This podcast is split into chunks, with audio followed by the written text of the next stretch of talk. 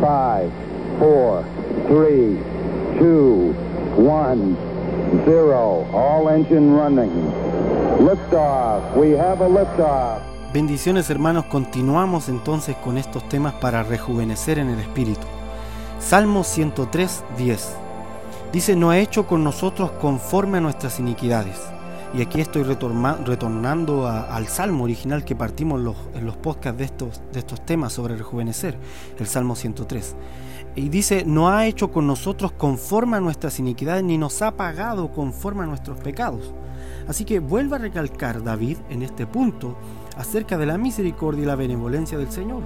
Y estuvimos diciendo en los podcasts anteriores que el recordar esta realidad, el recordar esta parte de la personalidad de Dios, eh, como Moisés tuvo esta revelación acerca de la personalidad de Dios, de que era benevolente, en, la espalda de Dios él vio su benevolencia y en su gloria él vio su benevolencia, entonces nosotros recordémoslo.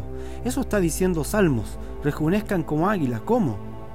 Así, recordando estas cosas, que Él no ha hecho con nosotros conforme a nuestras iniquidades, ni nos ha pagado conforme a nuestros pecados. Como la altura, dice, de los cielos sobre la tierra, engrandeció su misericordia sobre los que le temen.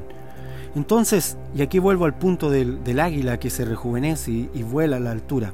Aquí está diciendo que en la altura de los cielos sobre la tierra, allá están engrandecidas su misericordia sobre los que le temen. O sea, es una misericordia extremadamente alta, extremadamente eh, abundante, que no se puede medir, que no se puede considerar con mente humana que la única forma que tenemos de conocerla es volar en ella como el águila, es remontarnos en las alturas de esta misericordia y volar en ella, como las águilas toman los vientos y planean con los vientos, así tú tienes que planear con la misericordia de Dios. Cuando éstas soplen sobre ti, tú disfrútalas, tú camina con ellas, vuela con ellas.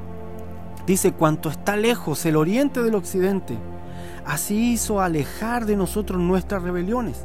Fíjese cómo David está expresándose acerca de la misericordia del Señor. No está siendo exagerado. Él está realmente tratando de explicar lo que él mismo ha vivido. Él ha visto la misericordia del Señor eh, viniendo sobre él de, formas abundantes. Y a pesar de que David tampoco es una persona que no haya vivido cosas eh, traumáticas, que no haya padecido persecución, que no haya padecido la traición de gente amada, que no haya padecido el dolor de la muerte de seres queridos, David se rejuvenecía en la benevolencia del Señor y eso es lo que quiero que en estos podcasts pueda venir a ti, a tu espíritu y a nosotros, todos los que estamos aquí escuchando. Cuanto está lejos el oriente del occidente, entonces hizo alejar de nosotros nuestras rebeliones, como el Padre se compadece de los hijos, se compadece Jehová de los que le temen. me gusta este versículo 13 porque si bien es cierto nosotros conocemos a Dios como Padre, porque Cristo lo manifestó y lo reveló como Padre, y de hecho reveló el nombre de Dios original.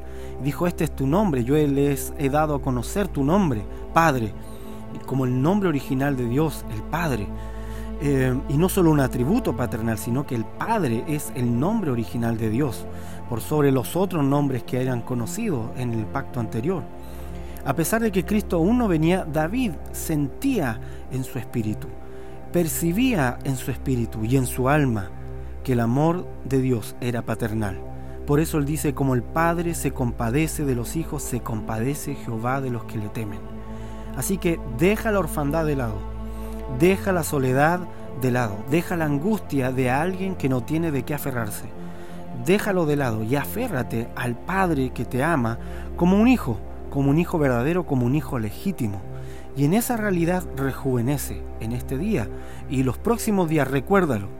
Dice el 14, porque Él conoce nuestra condición, se acuerda de que somos polvo. El hombre, como la hierba son sus días, florece como la flor del campo, que pasó el viento por ella y pereció, y su lugar no lo conocerá más. O sea, somos pasajeros, Dios lo sabe sabe que nuestro cuerpo va a recibir las marcas del tiempo, sabe que nuestro cuerpo va a recibir las marcas de nuestra experiencia y Él promete rejuvenecernos.